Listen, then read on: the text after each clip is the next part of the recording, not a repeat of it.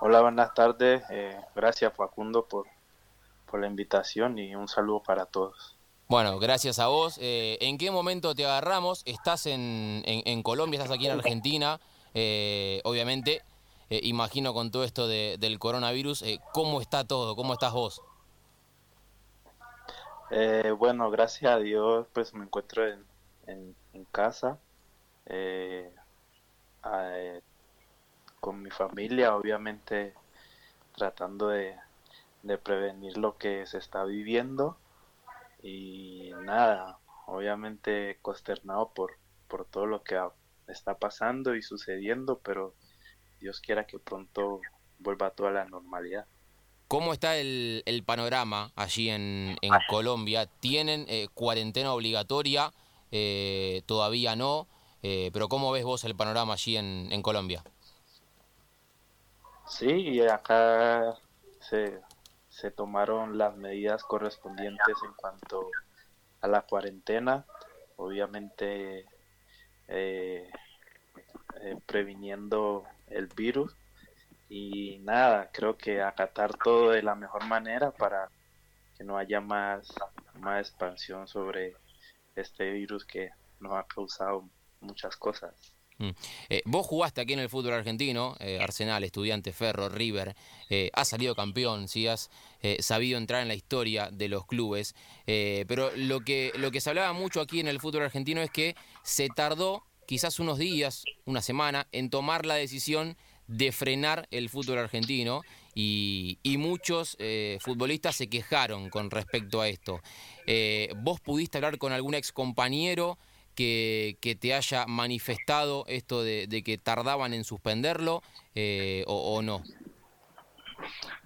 No, la verdad yo siempre como eh, he tratado de seguir el fútbol argentino, la verdad que siempre me ha, me ha gustado, me ha encantado y, lo que uno miraba era los equipos que decían en las noticias que se hablaban en, entre los capitanes que si se iba a jugar o no, que tenían que tomar una decisión, pero creo que eso no era de, tomar una decisión, era de, tomar la decisión eh, definitiva de, no jugarse, independientemente de que si no hubiera ningún contagiado ni nada, eh, había que tomar las medidas preventivas antes de que suceda, ¿no? Claro y bueno, creo que, lo mejor que han hecho es, es, eso, parar el, el fútbol, sea en Argentina y ahora mundialmente. ¿no? Mm.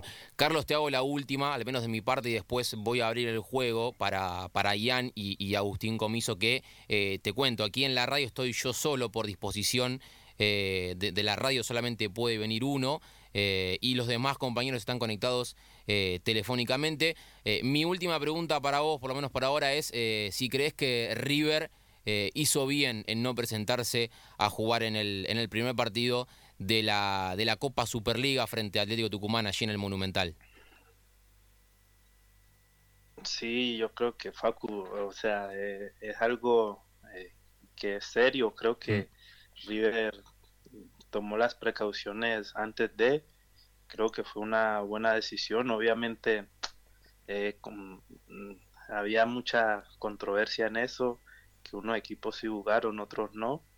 Y la verdad que eh, en ese sentido River eh, primó muchas cosas. Creo que primó, primó la, la salud de cada jugador y obviamente la de, la de cada una de las familias en eso y y después sí acataron eh, lo que lo que estaba pasando entonces creo que fue una buena decisión de, River en ese momento Carlos, buenas noches. Ian Tandey te habla. Eh, bueno, primero que nada agradecerte este tiempo con nosotros en Ataque Futbolero, sabiendo toda esta situación que se está viviendo a nivel mundial. Justamente recién te preguntaban por River. te, quiero consultar un poco con respecto a River, ¿no? ¿qué, ¿Qué recuerdos tenés? Eh, fuiste un jugador muy importante en aquel torneo que ganaron con Ramón Díaz, también lo que significaba ese torneo que eh, fue conseguido después del ascenso a la primera. Hola, buenas noches, Ian. Sí, creo que yo todos los días desde, desde que salí de, de River creo que siempre uno, los buenos recuerdos o, la, las vivencias siempre van a estar. Eh, me volví hincha de River, creo que mm, son cosas que, que, perdurarán por siempre en, en, mi, en mi mente, en mi, en mi radar y eh, creo que en resumidas cuentas que eh, decirte yo ahora muchas cosas, o sea, creo que me sentí muy bien en los momentos buenos o en los momentos malos también.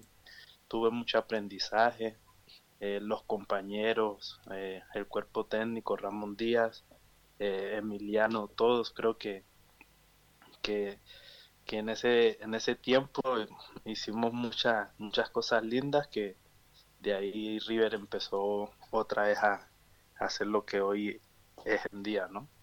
¿Te arrepentís de haberte ido de River después de ese torneo, más con la llegada de Gallardo y lo que significa hoy Gallardo para River, eh, los títulos que vinieron, bueno, los mano a mano con Boca, que tenés algún algún pensamiento al respecto o crees que estuviste bien en irte eh, ahí en, los fines de 2013?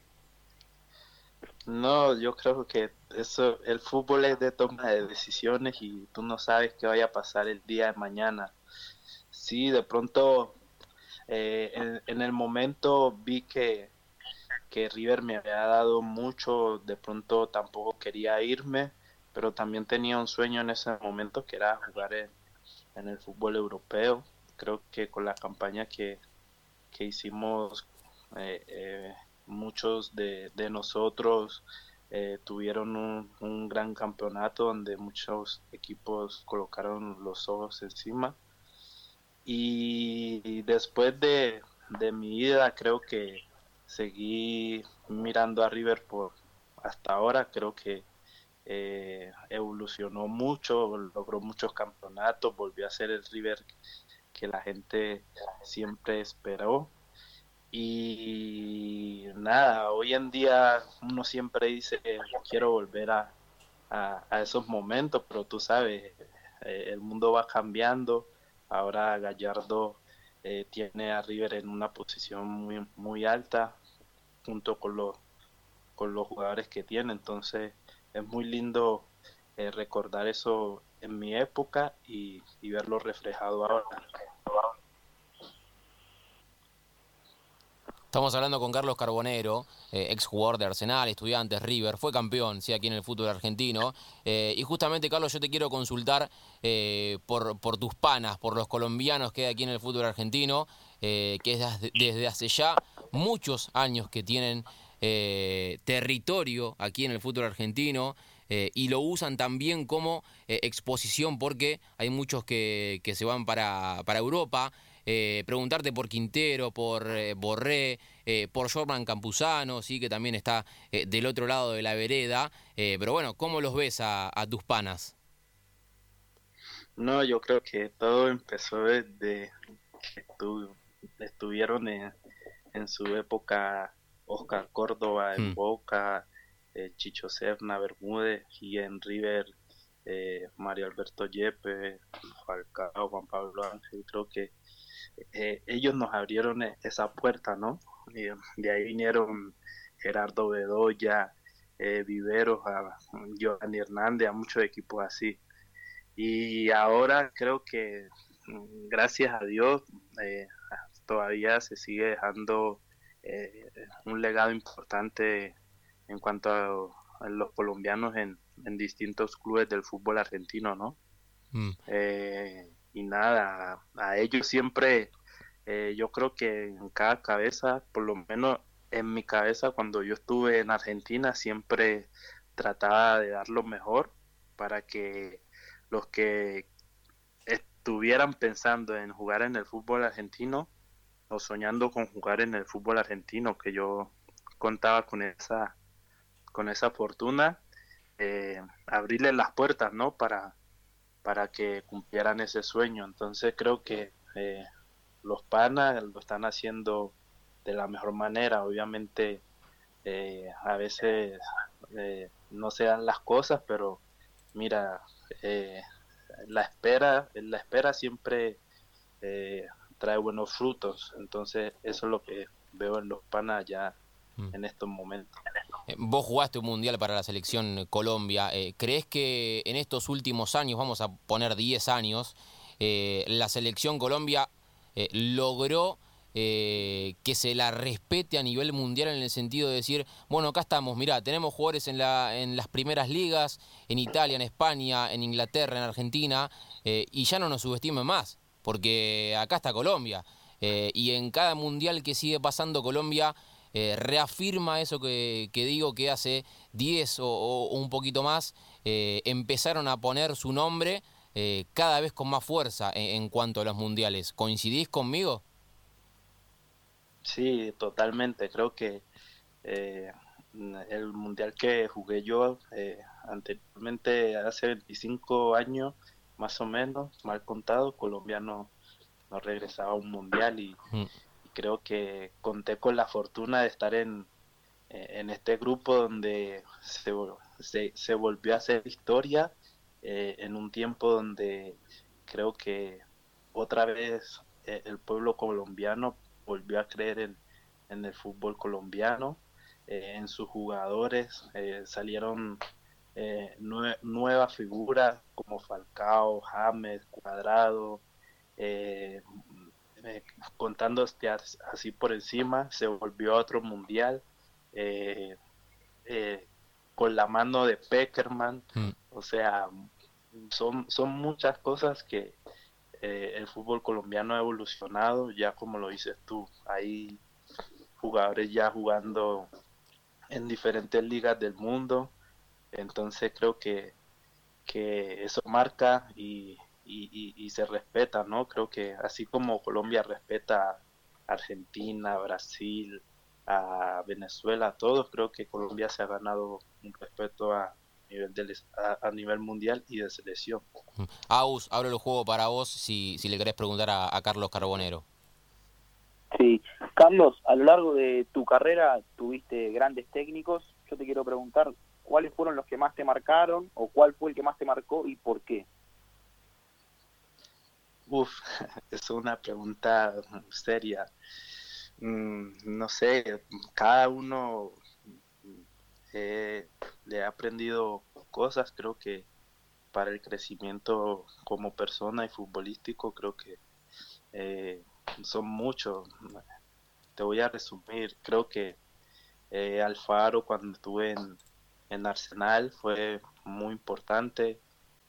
estuve con con Miguel Ángel Russo en Estudiante, eh, en River estuve con, con Ramón Díaz, creo que son tres técnicos que, sin nombrarte los que tuve en otras partes, que, que a nivel eh, de persona, eh, de trabajo y como algunos fueron jugadores, consiguieron muchas cosas y no aprenderles creo que, que estaría de más. Entonces, creo que me ayudaron mucho y, hoy en día, eh, gracias a Dios, eh, puedo decir que, tengo un nombre y, obviamente eh, el, el, agarrarles un poquito a cada uno para, para así continuar mi carrera.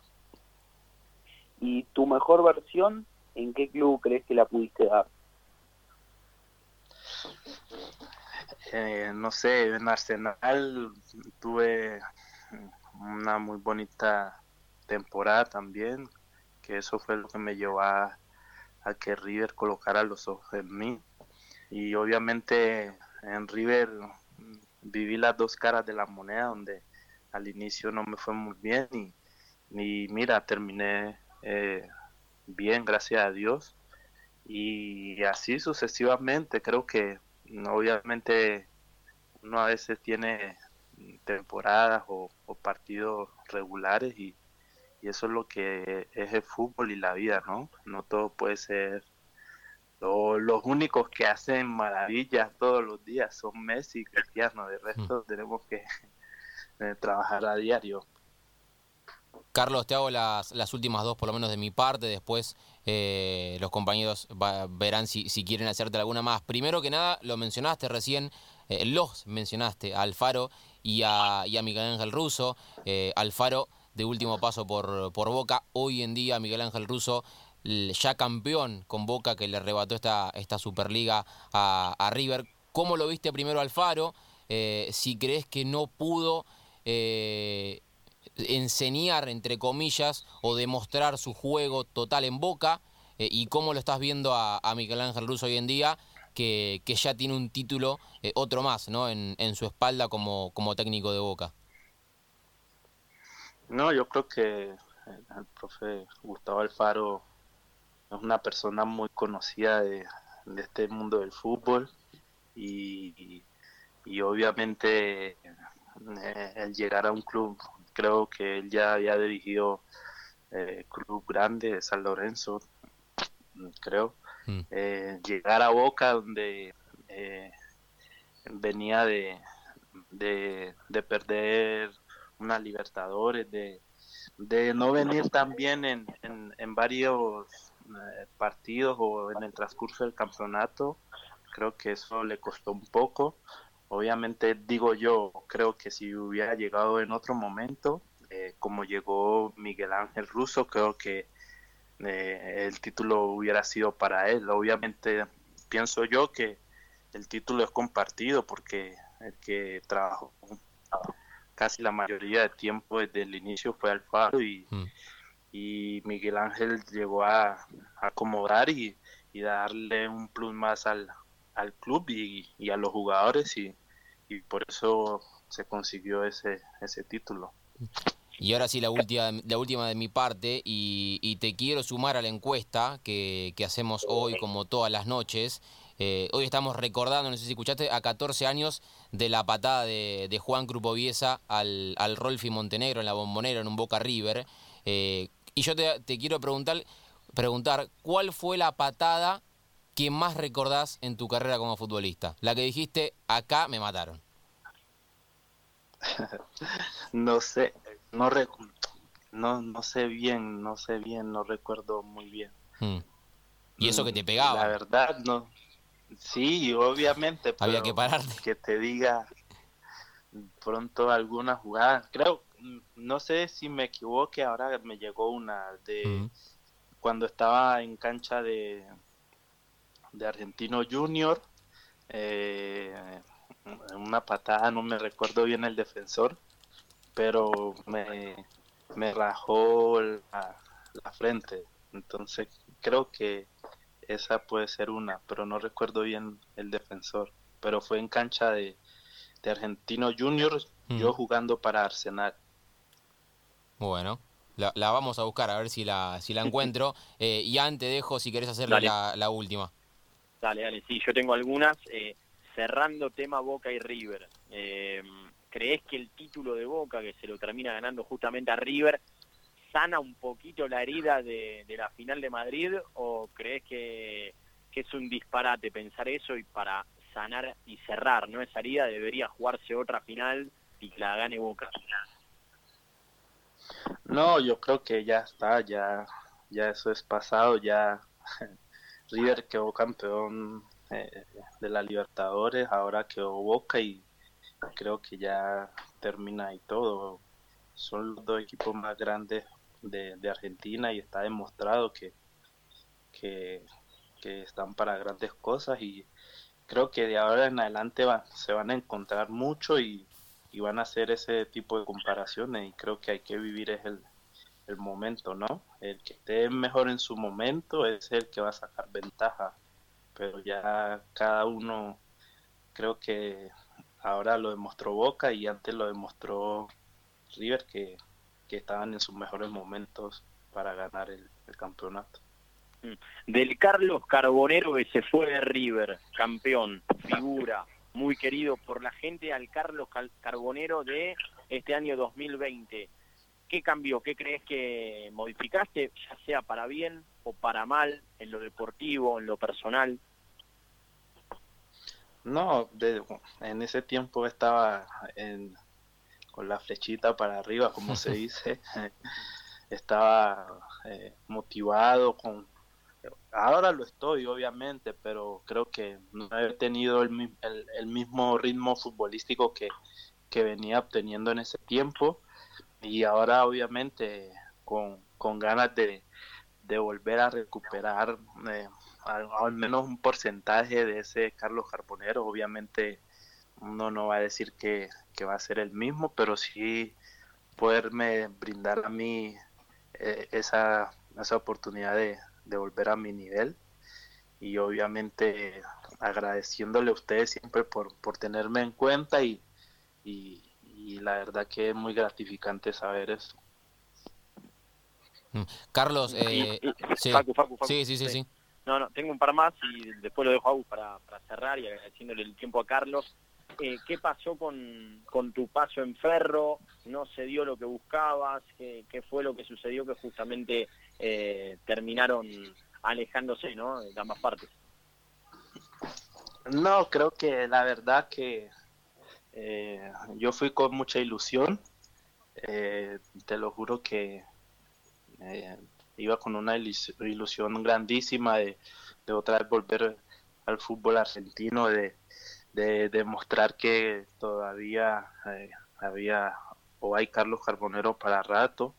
Desafortunadamente, eh, por cosas del fútbol pasaron cosas extrafutbolísticas que no fueron parte mía, eh, como me lo hicieron o como ellos se lo hicieron transmitir a, a la gente. Yo había dicho que no iba a tocar el tema pero ni iba a excusarme en cuanto a eso. Creo que eh, hubieron factores parte de, de, de no sé, de, del club o qué sé yo, donde mm, se, se agarraron de, de, detalles y no me dieron esa, esa oportunidad, que me vine a dar cuenta después de, de todo lo sucedido, ¿no? Entonces creo que fue una bonita experiencia, el club me recibió muy bien, siempre voy a estar agradecido y, y ojalá que, puedan, eh, cuando vuelva o cambie todo esto, eh, que, puedan ascender, que tienen muy buenos jugadores. Sí, las últimas dos de mi parte, más en lo personal, ya saliendo de lo deportivo. Veo acá en Wikipedia, nosotros lo solemos mirar bastante esto con, con los entrevistados, que de apodo tenés el paquete. Contanos por qué, si es que te dicen así, y también te quiero consultar si tenés redes y si es que no tenés, ¿por qué? No, yo no tengo redes porque creo que antes sí las tenía y, mostraba mi vida personal, pero creo que a raíz de muchas cosas decidí no, no, tener más redes y, creo que me ha funcionado mucho porque he vivido eh, sin necesidad de, de demostrar, creo que lo, lo, lo buena persona que soy. Obviamente para unos no lo seré o para otros sí, como todo, pero creo que en mi vida personal he, he tratado de, de, mejorar muchas cosas o, de vivirlas. Y el apodo ese que hay en la en Wikipedia, te lo juro que no lo sabía, pero no, no, no tengo ningún apodo no, no, no está relacionado con algo de tu cuerpo, con nada de eso. No, no, te lo juro que no, nada de eso. Está bien, está bien. Sí, Carlos, yo te quería consultar eh, cuál fue, o sea, qué amigos te dejó el fútbol, ¿no? Teniendo en cuenta que pasaste por el fútbol argentino, por el fútbol italiano, por Colombia, por la selección. No, el, eh, o sea, uno en, en esta carrera siempre trata de dejar eh, amigos, creo que un día estás en un club, en, otro día otro, y pierdes como esa, eh, eh, esa comunicación. Creo que hoy en día, ¿sabes qué pasa? Cuando tú estás activo y en el movimiento futbolístico, las redes y todo, eh, te comentan, mm, qué sé yo, esto, lo otro, porque estás eh, en el mismo ambiente, ¿me entiendes? Pero cuando tú te sales de, ese ambiente, de pronto que no tengas redes o que dejes un tiempo sin jugar, creo que vas perdiendo eh, comunicación con, esas personas, pero gracias a Dios yo en ese sentido he sido muy tranquilo y, y siempre que veo a, los compañeros triunfar, eso me alegra y yo digo, yo jugué con él, compartí con él y eso es lo, lo, que, lo que me deja a mí, ¿no? Carlos, eh, muchas gracias por este tiempo, eh, te deseamos lo mejor, ojalá que, este momento de, de coronavirus dure eh, muy poco, ¿sí? Y bueno, que se pueda resolver todo, ¿sí? que estemos todos bien, te mando un gran abrazo, gracias por, por habernos atendido y, darnos tu tiempo. Eh, y bueno, eh, que, sea, que sea lo mejor. Bueno, a ustedes, de verdad que muy complacido eh, que, que, me hayan tenido en cuenta en, en, este, en este caso. Y nada, un abrazo para todos ustedes y que, que se cuiden y, y nada, que Dios los bendiga. Muchas gracias, Carlos. Hasta luego.